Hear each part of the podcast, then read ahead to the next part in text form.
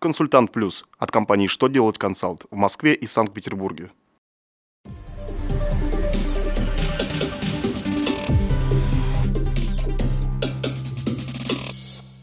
Добрый день. Для вас работает служба информации телеканала «Что делать ТВ» в студии Кристина Альшевская. В этом выпуске вы узнаете.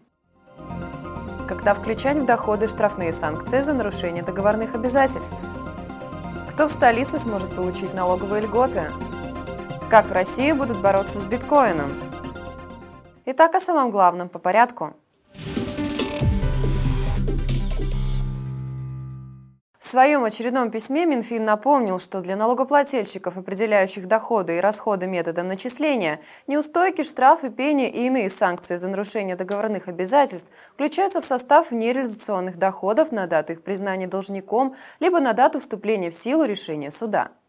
Письменным подтверждением признания должником обязанности по уплате штрафных санкций могут быть любые действия контрагента, удостоверяющие факт признания нарушения обязательства и позволяющие определить размер санкций, признанный должником. К ним, по мнению Минфина, можно отнести действия должника по оплате такой задолженности. Иными словами, при отсутствии иного письменного подтверждения налогоплательщику следует отразить полученные штрафные в налоговом учете в день, когда должник их уплатил.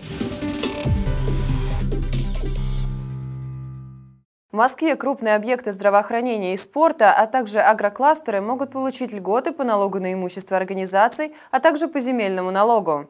Соответствующий законопроект был рассмотрен на заседании Президиума правительства Москвы.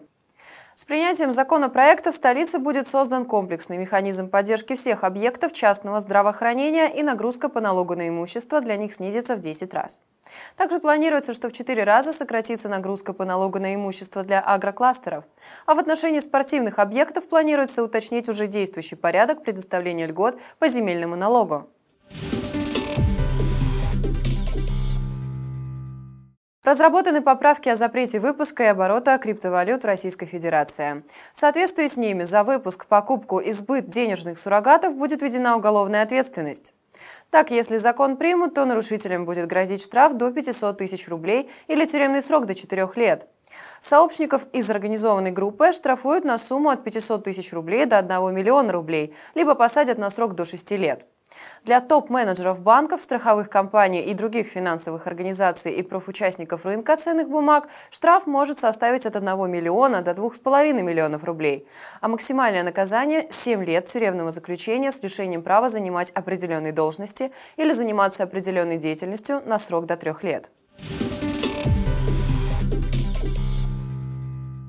На этом у меня вся информация. Благодарю вас за внимание и до новых встреч!